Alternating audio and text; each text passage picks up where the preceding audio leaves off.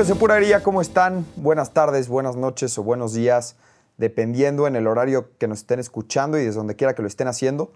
Les mando un fuerte abrazo. Mi nombre es Jorge Aguilar.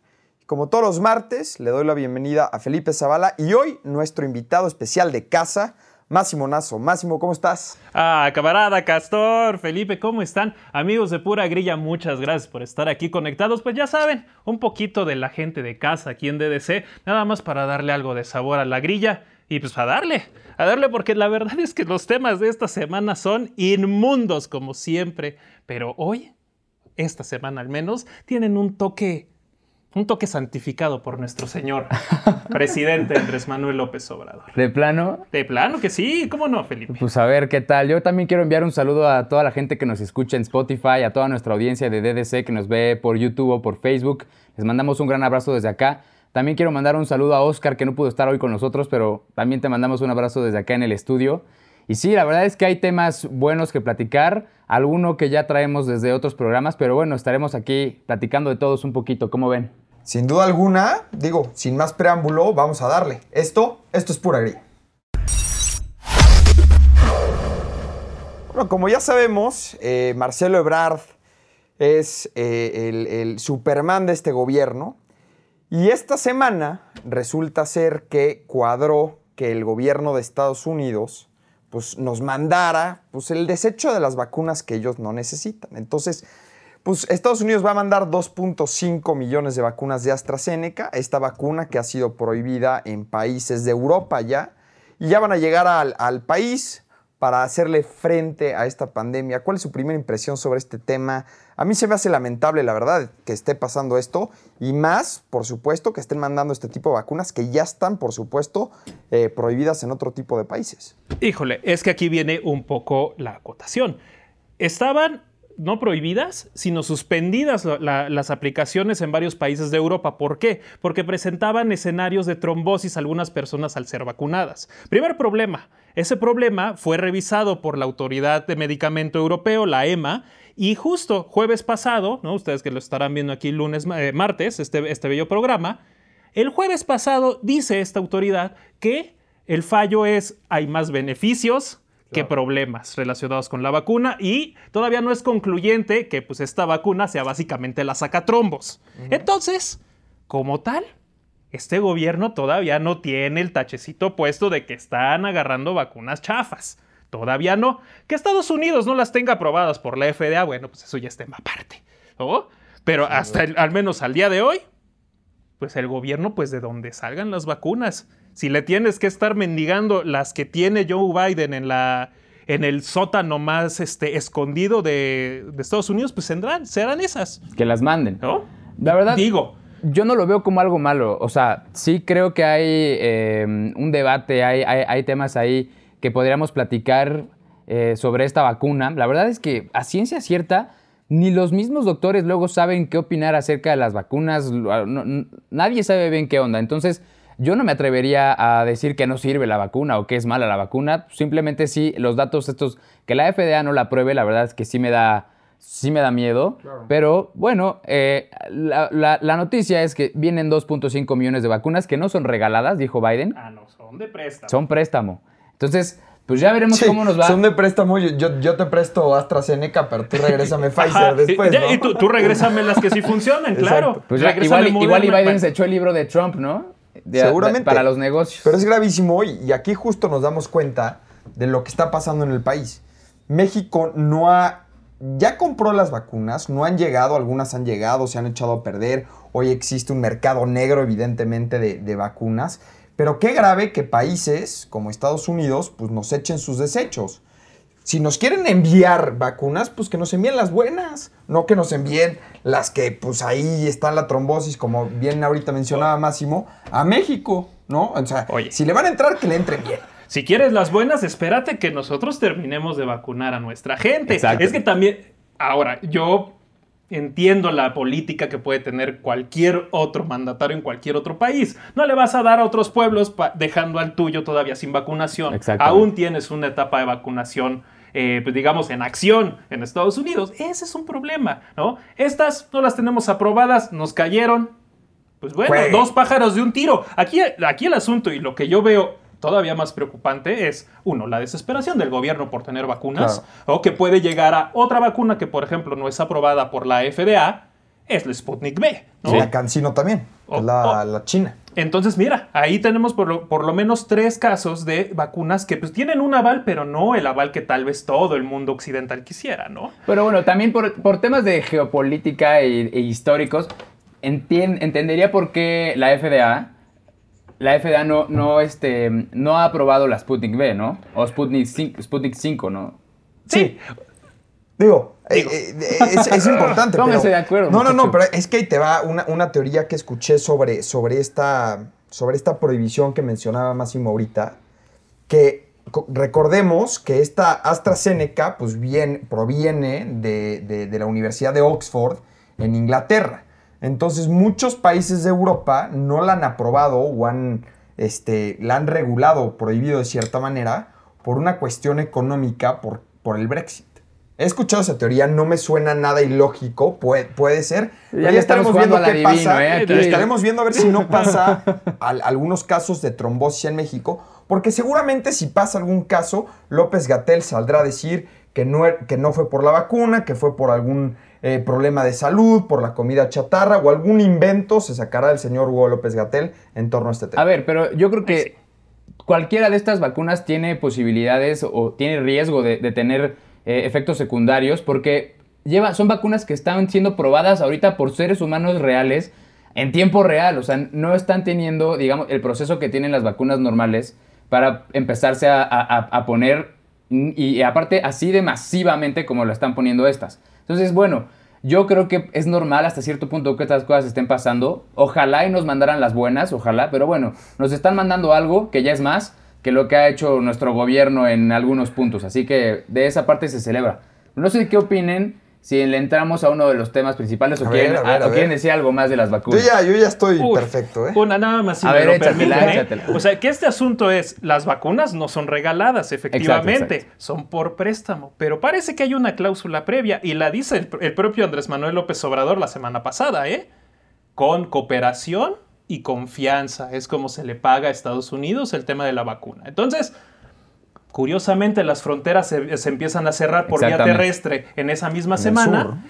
Entonces, pues gratis no fueron, ¿eh? Exactamente. Ojalá y nos las hubieran cobrado por ahí como en el terreno energético nos hubieran cobrado el favor, ¿no? Pero bueno, nos lo están cobrando en pues otro lugar. Tú, quieres muchas cosas. A ver, vamos a platicar de uno de los personajes favoritos de la 4T nada más y nada menos que el productor mismo de la 4T, Epigmenio Ibarra, el propagandista número uno de esta administración y de López Obrador desde hace varios años.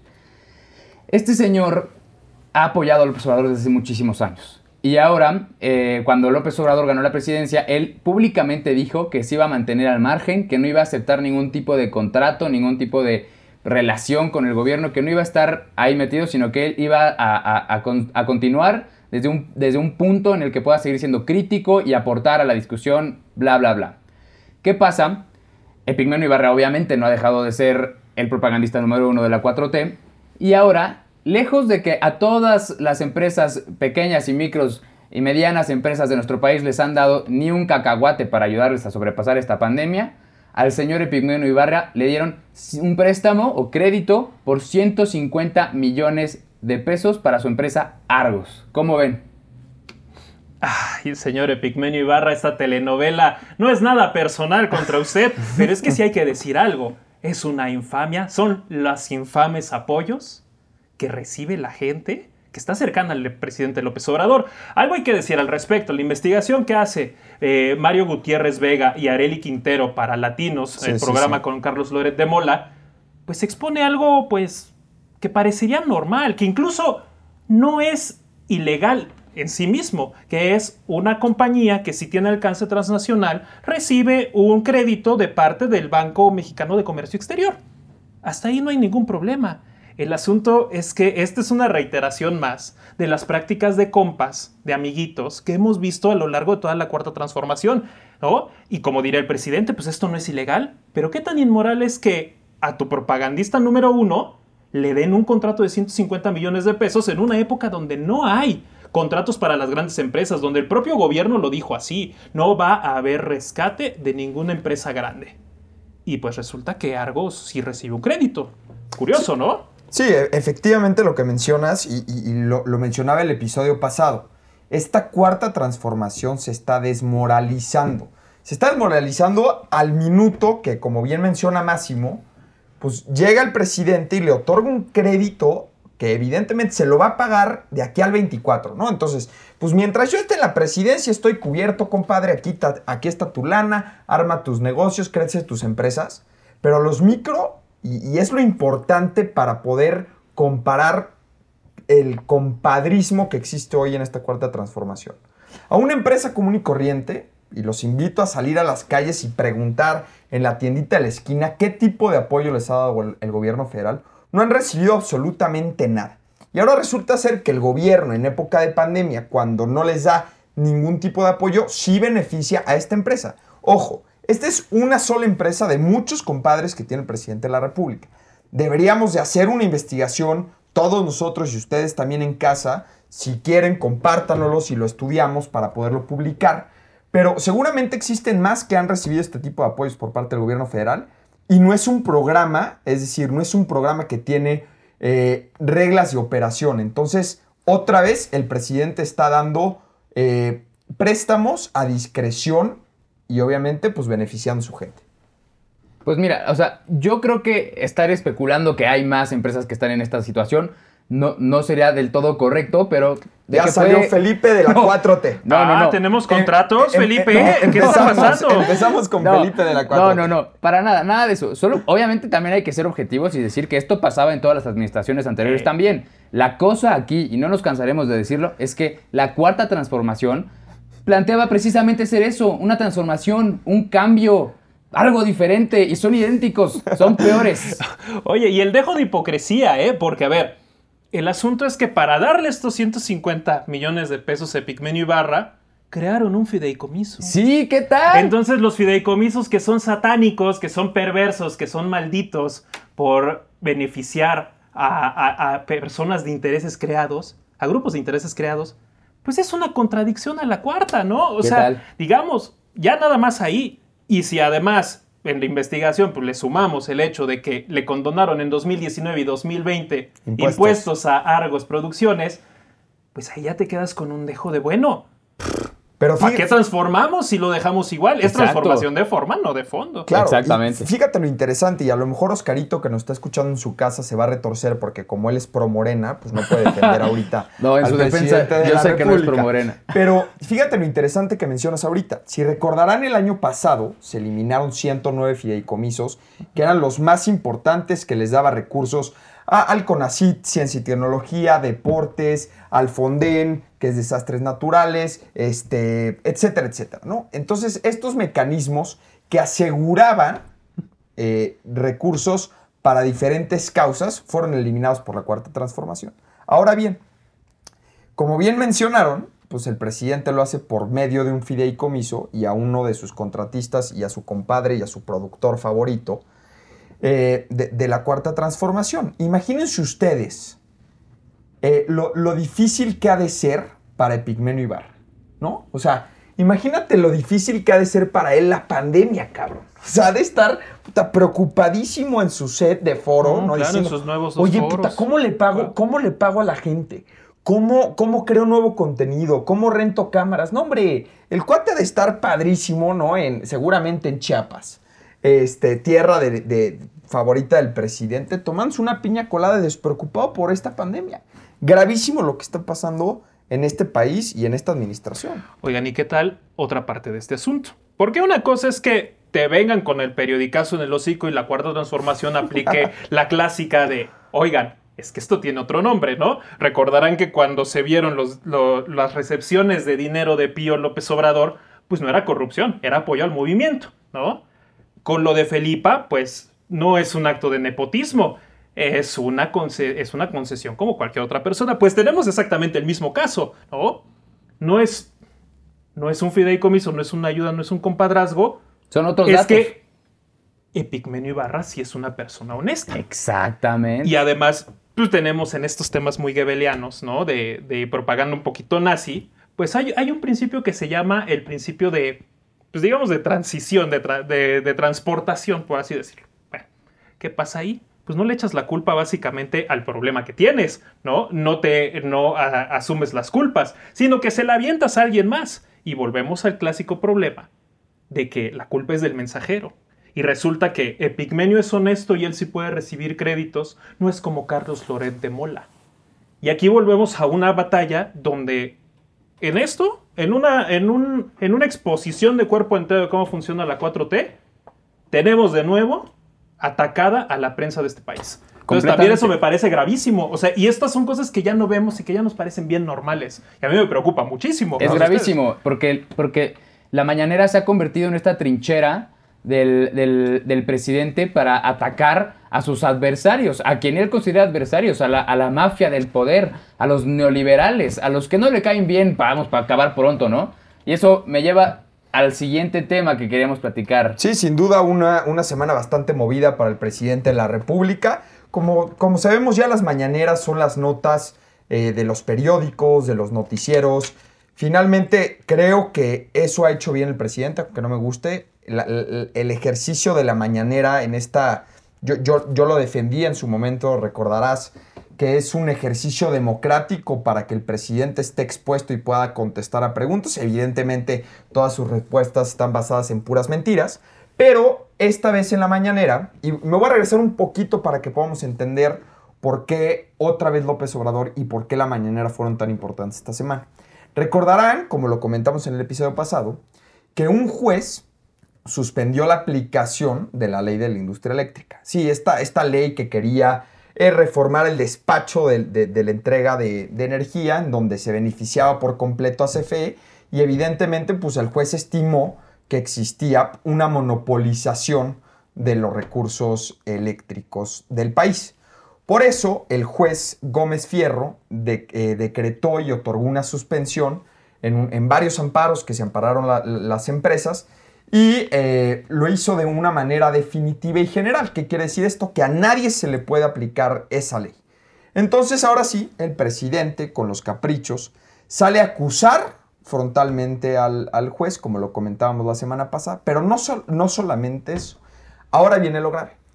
Sale a decir el presidente de la República que en caso de que se otorguen estos amparos de manera definitoria, va a reformar la constitución. Ahora imagínense ustedes, el santo presidente cumpliendo un capricho, ahora amenazando al Poder Judicial para reformar la constitución y entonces sí poder aplicar este tipo de reformas. Pero eso no es todo. Ahorita nos va a platicar Máximo los madrazos que se metieron Bimbo, Oxo, Walmart y varias empresas en la mañanera. Sí, a ver, es que además de todo este asunto de la carta que le avienta el presidente López Obrador al, presidente de la Suprema Corte, Arturo Saldívar, para que investigue al juez que se, que se hizo a la, a la maligna idea de que los neoliberales deben de perdurar en este país. Terrible, ¿no? Pero bueno, más allá de eso, viernes, el presidente Andrés Manuel López Obrador se entera de que entre las empresas amparadas se encuentra FEMSA, que es la propietaria de la cadena de tiendas OXO, y eh, por ahí Walmart y Grupo Bimbo. Y el presidente despotrica y tal cual dice que es un descaro, que cómo es posible debería dar vergüenza. Debería de darles vergüenza que después de tantos años de privilegios, después de tantos subsidios y que no pagan la luz, ellos ahora vienen aquí a arruinarme mi hermosa ley. Bueno, pues uno pensara, esto se va a quedar como en un madrazo casual de mañanera, donde el presidente, pues bueno, se va a comer este, muy feliz, ¿no? Pero le llega la respuesta el sábado, ¿no? Bueno, de hecho, toda, el, mismo viernes y el sábado, pues el presidente no, no comió aguacate nada. ¿Por qué? Porque FEMSA llega y les dice, ¿sabes qué? Aquí yo tengo mi documento, bueno, les manda un comunicado, ¿no? A la opinión pública. Oigan, señores, nosotros tenemos el 70% de nuestra energía eléctrica siendo utilizada a través de fuentes, bueno, siendo obtenida a través de fuentes renovables. Punto número uno. Si usted, señor presidente, piensa que el OXO, pues, eh, cobra, bueno, paga menos luz que un changarrito o que una casa, pues se equivoca. Cada tienda OXO paga aproximadamente 10 mil pesos al mes. Y además de eso, hemos pagado, nada más de tiendas OXO, más de 1.550 y tantos millones de pesos en 2020. Y el presidente pues seguramente se quedó como, bueno, estas tiendas OXO en la vida me vuelvo a parar ahí, ¿no? Por el otro lado, Bimbo hace lo mismo. 80% de su energía se obtiene a través de fuentes renovables. De hecho, habla en su comunicado de este eh, pues complejo distribuidor que, produjo, que, creó, que se inauguró recientemente en Azcapotzalco, en la zona de Vallejo. Y dice, pues esto, esto es equivalente a miles de hectáreas de árboles absorbiendo dióxido de carbono. Ayudamos al ambiente, señor presidente, y estamos pagando y además, pues no estamos en contra pues, de la CFE, estamos a favor de la competencia. El presidente se quería morir. Obviamente, pues ahora sí que le salieron con otros datos al señor presidente, ¿no? Datos duros, que es algo que el presidente no los ubica. No los Tiene pesadillas con los datos duros el señor presidente. Pero cuando llegan esos datos, de verdad, pues le hacen retorcer el estómago como cuando Broso dice algo de él. Completamente de acuerdo, completamente de acuerdo. Pero lejos, bueno, no lejos, pero aparte de todo este tema en donde hay dimes y diretes entre el, poder económico, digamos, las empresas y el poder ejecutivo, como ha estado pasando desde que empezó este gobierno, sea, que no es buena señal, este, vuelvo a lo mismo, no puede ser que la mañanera, que pudo haber sido un ejercicio, como bien decía Castor, de rendición de cuentas, de contacto con la gente y todo, esté convertido en esto, de verdad es un circo, todas las mañanas es un circo, es una locura, yo ya no puedo más con Mira, yo, yo, yo, yo, sí celebro el tema de las mañaneras, ¿eh, Felipe, yo sí celebro que podamos tener esta cercanía y que el la figura del presidente se ponga eh, e, e, en ojos de todos. Porque cuando tú no tienes un ejercicio tan democrático como lo es la mañana, porque yo lo creo que es así, evidentemente pues tienes una figura presidencial lejana a la gente. Lo que, y, qué pasa? Pues esa figura presidencial se va alejando poco a poco de la gente. Lo que hoy por hoy está logrando López Obrador con sus mañaneras, y, mal que bien hay que reconocerlo, el señor sí se para temprano, sí trabaja todo el día y lo estamos viendo hacer eso. Entonces, pues a lo mejor no podemos suponer que a lo mejor Peña o Calderón se echaba unas cubas hasta las 2, 3 de la mañana y se despertaba toda madre a las 10 de la mañana. No, sí estamos viendo al presidente trabajar. Pero sobre todo, está el presidente en los ojos de todos, expuesto a preguntas, por un lado incómodas que no contesta habitualmente, pero también por otro lado informativas, que creo que eso es lo que le hace falta a este país, que esté más cercano la población a las autoridades y eso lo está logrando. Pero ojo, no nos desviemos en el tema.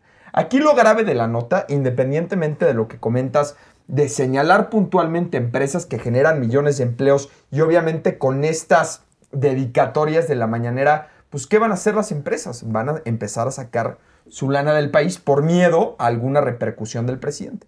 Es la reforma que quiere hacer el presidente. Es la reforma que quiere hacer el presidente porque el Poder Judicial, que es el encargado, como lo dije el episodio pasado, de aplicar la ley en este país, no lo va a dejar transitar. Entonces dice muy fácil, ah, bueno, pues entonces cambiemos la, cambiemos la, constitución y entonces adelante con mi proyecto. Sí, eso y por el otro lado, vamos a hacer cambios para que el Poder Judicial tenga que rendirnos cuentas a nosotros. Exactamente. Para que, para que vaya perdiendo, se vaya diluyendo poco a poco su independencia. ¿no?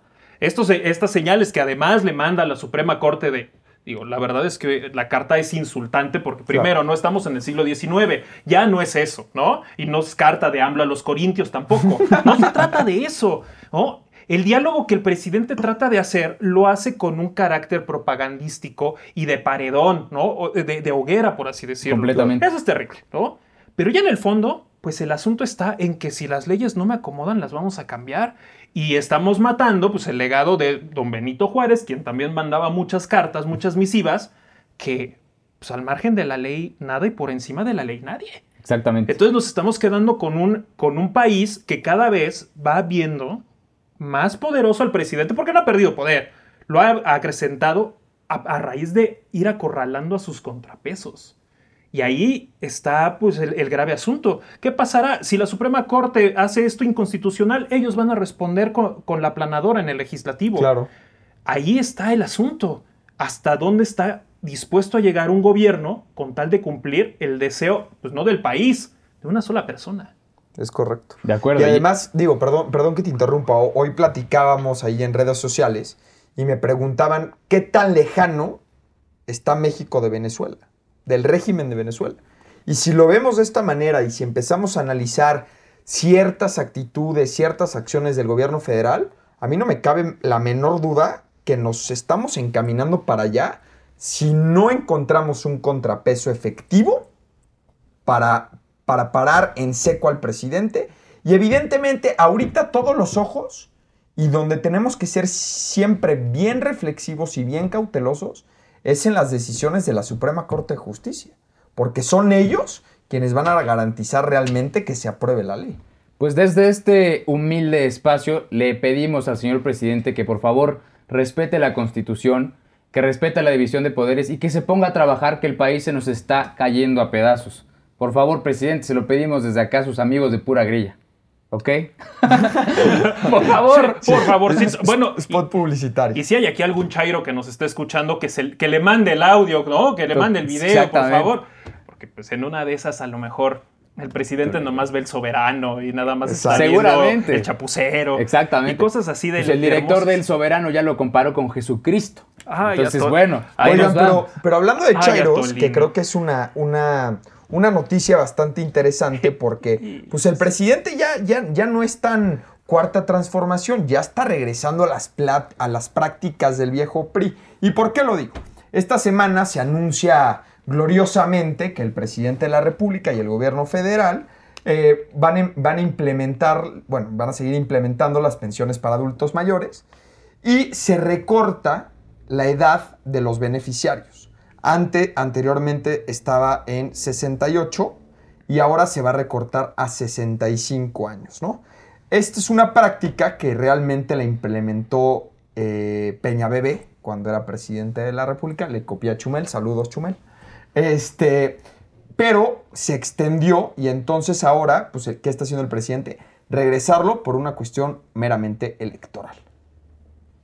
Pues algo así está la cosa, algo así. O sea, Peña Nieto, como bien dice Castor, eh, había cambiado eh, la edad de 68 años a 65 años. Luego llegó López Obrador y en el 2019 lo volvió a modificar para que fuera de 65 a 68 años con excepción de los adultos mayores indígenas. Pero ahora, previo a las elecciones, y no me dejarás mentir, Máximo, ah. igual y trae jiribilla esta, esta decisión, pero está volviendo a poner a todos los adultos mayores en 65 años, la pensión universal a los 65 años, y aparte está diciendo que va a ir subiendo paulatinamente para que en el 2024 la pensión sea de 6 mil pesos bimestrales. Pues sí, un anuncio que, a ver, es que ya deberíamos de sabernos que esto pues tiene un tinte completamente electoral. Estás a dos meses, bien lo dices, Castor. Estás a dos meses. Cambias el parámetro del apoyo social que funcionaba antes. ¿Por qué lo cambiaste? Por un tema de, bueno, es que si le estamos pagando tanto dinero a la gente a partir de 65 años, nos vamos a quedar sin lana. Y volvemos al tema de las incongruencias. Ya te dio el 2020 ya viste que pues esos 15 millones de votos de adultos mayores pues no son nada despreciables si quieres una mayoría legislativa. Oigan, pues vamos de, regreso. Pero señor presidente, usted fue el que dijo que lo hiciéramos a 68 años. Esto era la idea para ahorrarnos un dinero en las arcas de, de Hacienda. Hay que poner toda la carne al asador. Ahí está un mensaje, primero. Segundo, pues ojalá que pues estos planes y estas cuentas que nos maneja pues por un lado Arturo Herrera y por el otro lado eh, pues López Obrador pues tengan algo de sentido con la realidad. Eh, eh, el presidente lo hace, hace este anuncio en el aniversario número 215 del, del natalicio de Benito Juárez. Y él dice, bueno, pues para restablecer estas ondas de, de darle al pueblo lo que merece, pues ahí viene el apoyo. Vamos a utilizar en 2022 135 mil millones de pesos y se va a subir hasta 370 mil millones de pesos el presupuesto para los adultos mayores. ¿Y de dónde? ¿Y de dónde si no nos pueden sacar dónde está el dinero de las vacunas? ¿De dónde si no sabemos exactamente cuánto dinero se está dando en Sembrando Vida o en Jóvenes Destruyendo, Construyendo el Futuro? Entonces, aquí hay como, está padrísimo que nos prometan tantas cosas. Dice, dicen muchos y lo, lo estuvieron diciendo vía Twitter, ¿no? Pues de prometer no se empobrece a nadie, ¿no? Pero aquí el asunto es de dónde va a salir el dinero.